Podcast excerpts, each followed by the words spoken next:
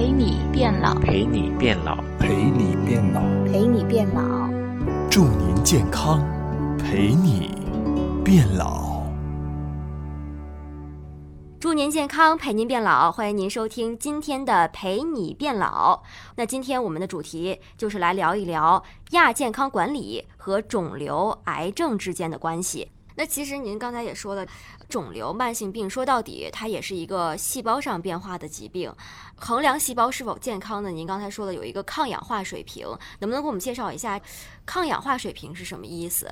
您能不能跟我们说，除了这个吃东西之外，还有什么办法能让我们这个细胞提高它的抗氧化水平呢？我们其实衡量一个细胞健不健康有很多指标。我们以前的话就是我们想衡量它这个细胞抗氧化水平的高低到底是怎么样一个水平。以前是通过抽血的话测定它那个 SOD 那个酶的活性来测的。现在的话，有些仪器就智能仪器，通过光学的原理，你把你手放上去就可以测出来。就是为什么呢？我们的细胞表面有一个叫类胡萝卜素的一个分子，这个类胡萝卜分子的话，它是一个双键分子，就是蓝光打到皮肤表面类胡萝卜上面，它会反射出绿光。就像我们做生物学研究的话，有一个叫分光光度计一样，它就可以测定底物的浓度。那么通过这个衡量类胡萝卜素的量的多少，因为类胡萝卜素是合成维生素 C 和维生素 E 这些的前体物质。你知道为什么这次就是在疫情之中有一种治疗方案，就是服用大量这个维生素 C。维生素 C 的话，就是提高你机体抗氧化水平，减少炎症的发生。这就是为什么我们中药，中药也是这样的。我们中药一大锅汤熬进去，它就是想刺激人体的一个免疫系统，那么让你自己来减少屏蔽自由基啊这些东西的。但是像抗氧化水平的话，实际上就是说。跟这种衰老跟疾病非常相关的。为什么有些人六十岁看了跟四十岁、三十岁一样？有些人三十岁看了跟六十岁一样的原因，就是因为他自身的这个衰老的一个进程不一样。每个人都在衰老，有些人是衰老慢一点点，有些人衰老快一点点。就像一个苹果一样，你把一个苹果切开，不做任何处理。那么苹果很快就变成了褐色，就是个氧化的过程，是吧？在空气中很多氧变成氧化的过程。但是如果说你把苹果一个苹果切成两半，一半用那个保护剂，就滴点柠檬汁儿，就是抗氧化的东西，滴到上面就保护起来，或者把你苹果扔到水里面捞起来，一个就放在空气里面，没有任何处理这个苹果的话，它那个氧自己就接受果肉，是吧？那么通过水啊，或者通过你那个柠檬汁儿 cover 了过后的话。就是隔离了这个氧，就有一个隔离层在上面。这样的话，你就看到哦，这个苹果变成氧化，变成了褐色。这个的话就是还是很白的颜色，这就是个氧化或抗氧化的过程。就说我们人的机体一样的道理，我们运动是吧，会产生自由基。那么自由基的话，因为养自由基就会代谢我们的身体。就是为什么我们的国家运动员，这些国家的这种体育运动员都有专门的营养师给你做营养平衡，你需要补充这补充那的原因，就是因为要平衡你整个机体功能，平需要的这些营养。对抗氧水平，要不然的话，你就是出现透支。就是我们说运动很好啊，但是过度的运动会带面积你，是吧？举个例子，五十岁的人再去跑马拉松，五十岁的人跑马拉松哈，你长期锻炼马拉松，你这个心肌会肥大，因为它强迫它这个呼吸。就说这个过程的话，衡量一个细胞健康与否的话，非常复杂。但是这个地方有一个一个指标，就是抗氧化水平，就是我们一个仪器可以测定出来，就是说你的抗氧化水平如果低于五万。我们就认为呢，可能你就就永远不办的事，就是你需要补充些蔬菜水果啊，就是这种，有很多人都是有这种偏食的一个状态。那么这这样的情况下的话，你补充植物的抗氧化剂。为什么我们植物在这个阳光下晒了一年、晒了几年，它不会长肿瘤？你要人在那晒上几年的话，早就出了问题，是吧？这就是为什么人和植物之间的抗氧化的机制不一样。那么我们通过从植物里面摄取这些抗氧化的东西，不同种类的植物蔬菜、深色蔬菜，尤其是，那么这样它能提供一些抗氧化的物质在里面，然后最后。增加我们自身的这个抗氧化水平，这种是一个指标之一吧。嗯，就抗氧化水平其实是衡量我们细胞是否健康、是否年轻的一个重要的指标。那其实我们要提升细胞的抗氧化水平，也就等于我们在抗老，我们在抗击亚健康的状态了。那除了刚才是我们说的要多吃蔬菜、多吃多种元素的营养来摄入的话，还有什么方面能够提升我们抗氧化水平呢？举个很简单的例子啊，比如说像有些人呢，生活不自律啊，一个劲儿的就抽烟，一个劲儿的喝酒，变成了肥胖。最后，一般肥胖的人的话，他的这个抗氧化水平都很差的，就是他体内啊测出来几个结果都很差。举个例子，如果我们用仪器测定癌症病人的话，很多癌症病人抗氧化指数都很差的。我举个例子，有一个朋友，他们一家两夫妇，他们是一个先生的抗氧化水平是五万以上，长期都是这样的，他太太是三万多，但是最后他太太出现了这个淋巴瘤。跟免疫系统有关系，他经常熬夜啊这种东西，因为熬夜就也是代表我们身体这个抗氧化水平会降低的。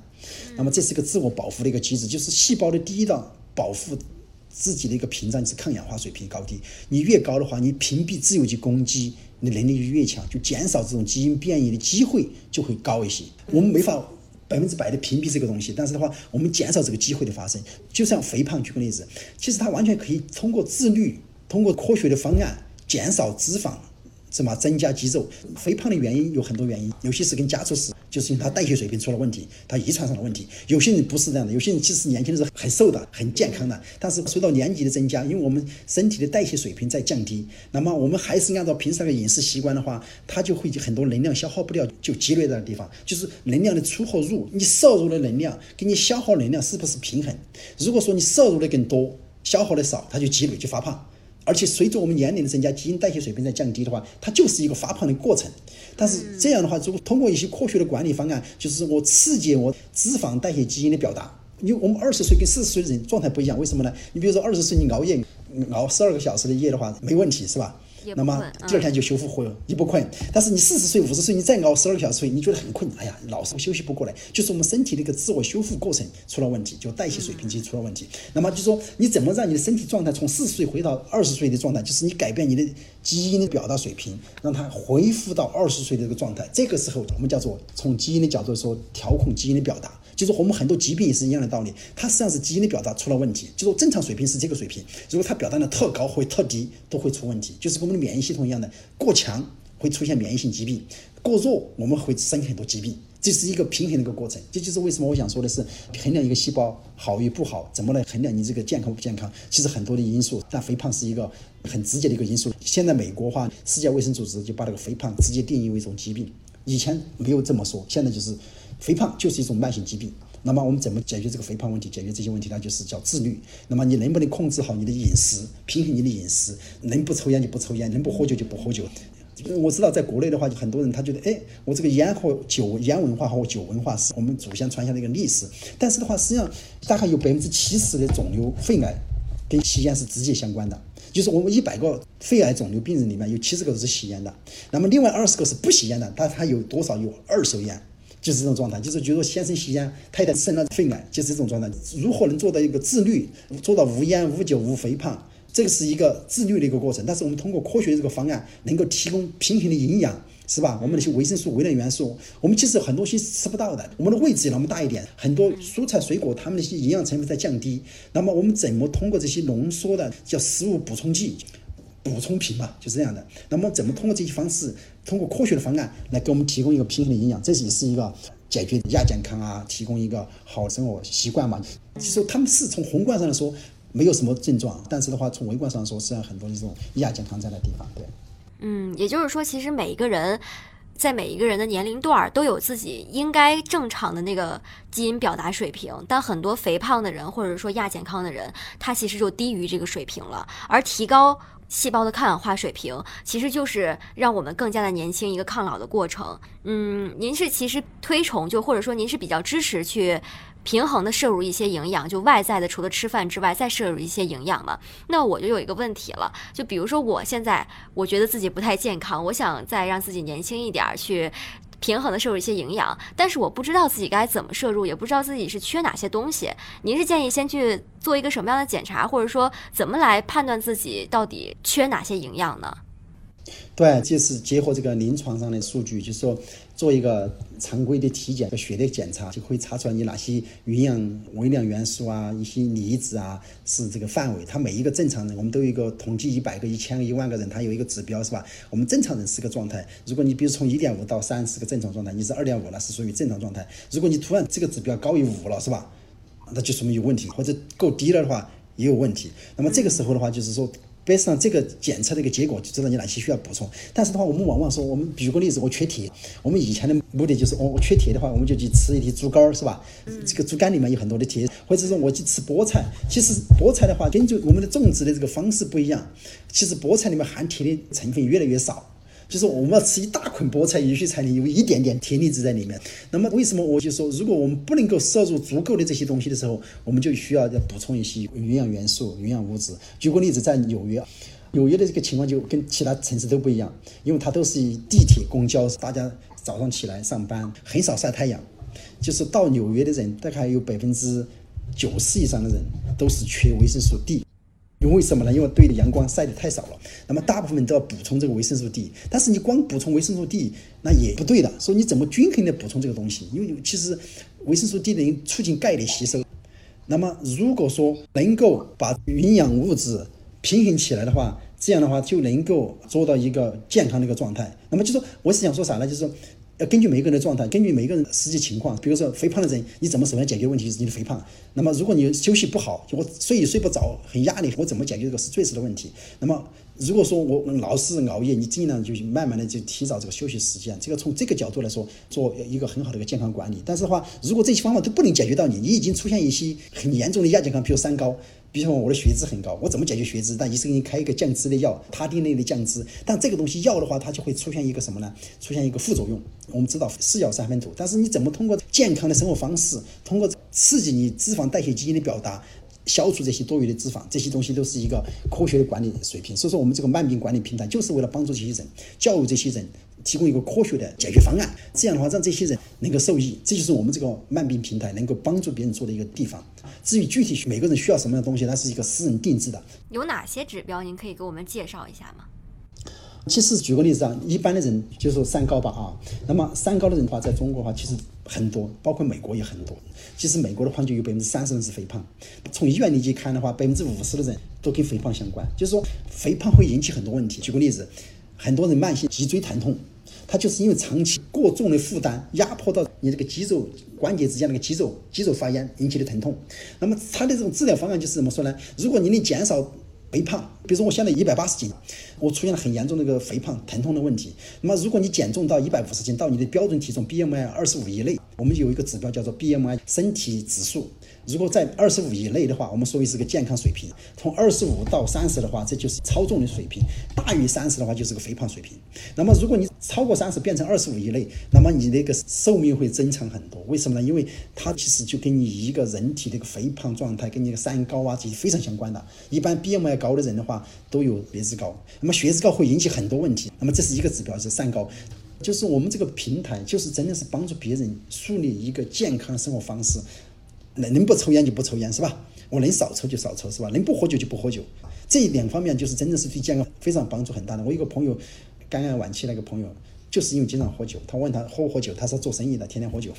那么这种就是说到了晚期时候，你来说哦，我是得了肝癌了，我怎么来解决问题？实际上那个已经太晚了，癌症到了晚期都是很很难受的。但是我们怎么在早期有这种指标？然后我健不健康？三个指标，第一。你能做到无烟无酒无肥胖，那么就说明从你自身管理方面来说，你已经做到了。那么从微观的角度说，你的营养到底办不办的是平不平衡的话，你通过医生的检测报告，看看你到底缺什么东西。但是我们补的时候不是单一补一样东西，是一个平衡的一个系统来补充的。那么所以说，这就是我就只是想跟大家一个建议，就是比如说有三高的问题，我怎么解决三高是吧？我血脂高怎么解决血脂高？如果医生给你开一个药的话，比如说他汀类的一个降脂药，它会引起很多肌肉那个渐冻症。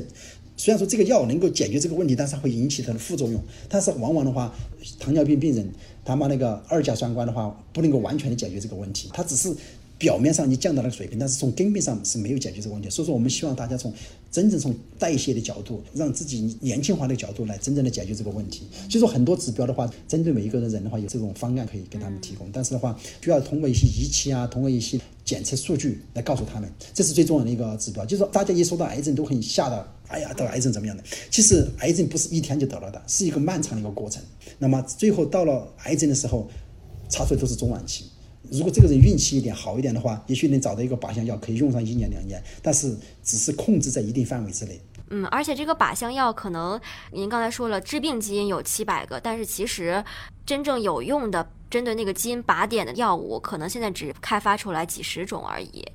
对，很多时候都没有药而言。所以为什么我说大概有百分之七十的这个人的话是找不到治疗方案的？举个例子，因为这个基因的变异它是很多基因的变异，比如说有五个基因的变异一、G、F、R 变异这个基因的变异，另外一个基因的变异。那么你这个杀死用药的时候，它只是一种药一种药的用，它一般不会抗斑两种药来用。就放在一起来用，那么而且很多变异是没有药，还没有靶点，还没有靶向药，就是这样的。比如说肺癌在中国的话，肺癌发生很高的。那么相对来说，在中国的话，这个市场上，肺癌的一个药还相对多一些，但是对其他的肝癌啊、其他的什么癌是相对很少的。所以这种就是说，有了钱也不一定买得到药，因为没有这个药啊，现在是。所以说，为很多药厂在做研发，但是就是为什么我们不在早期的时候把自己的健康管理好，减少这种得癌症的机会，就是这样的。所以说，就是你刚才问的这个问题非常好，就是说我们怎么能帮助更多人？第一，那么如果你能做到无烟、无酒、无肥胖。那么从你自身这个管理角度来说，就是自己是最好的这个医生。你这个都做不到的话，那你就会出现有可能更多的得到肝癌啊、肺癌啊这种就机会增加，或者是糖尿病啊、痛风啊就出来了。但有些人说我如果做到这个地方，生活就没有乐趣了。不是，你这是有个度的。你是愿意在因为癌症而离开，还是说我生活质量非常高的状态下去享受这个生活，是另外一个状态。看不同人的话，他的追求不一样。所以这就是我想说的，就是说，其实癌症，说实话。它不是一个像感冒，昨天感冒，今天就发烧这个问题，它是一个漫长的一个过程，长期的。对，所以这个健康的生活理念是非常重要的。慢病就是真正是一个慢，而这样是个慢的话，你在中途会有很多机会的干预。如果是个急性病，就像我们这个肺炎是吧？一感染十四天马上就就去世掉。我知道武汉有一个健美运动员，我不知道大家知不知道啊？整天锻炼身体，身体从肌肉的角度来说，他是非常健康的。但是的话，因为他锻炼产生很多自由基。那么感染这个疾疾病过后，还没来得及处理，两三天就很严重的这个肺炎就出现，最后还没来得及抢救就离开了，是确实太可惜了。如果从这个人的角度来说，他如果说在有这种健康保养意识，他真是活一百二十岁不为过，因为他的肌肉太多了。因为我们大部分人最后到年老的时候，器官衰竭就是因为肌肉丢掉了，肌肉，那么器官没有这个肌肉的话，他就没法搏动。就比如说我们心脏心脏衰竭，包括我们肺功能衰竭，都是肌肉没有肌肉了，它没有法行使这个功能。那么这就是为什么我想说的是，运动哈，包括这些东西都有一个度啊，或者怎么样的一个平衡的一个过程，不是说我越多越好，这就是一个营养跟这个运动的关系。对，嗯，就很难说到底是什么原因引起了我这个癌症，因为可能您可能有三高，可能有糖尿病，可能有基础性疾病，但是最后您得了这个癌症和肿瘤。没有一个特别明确的方法，或者说源头能够找到您是怎么得的，但是您不能说他们没有关联，这其实就是并不是一个因果关系，但是确实是有关联关系的。但是癌症是一个慢性病，是一个长期的，也就是说它的潜伏期就是给我们机会去干预治疗的，潜伏期就等于治疗期，这是一个非常重要的观念。好的，谢谢唐博士给我们的普及，我们下期再会。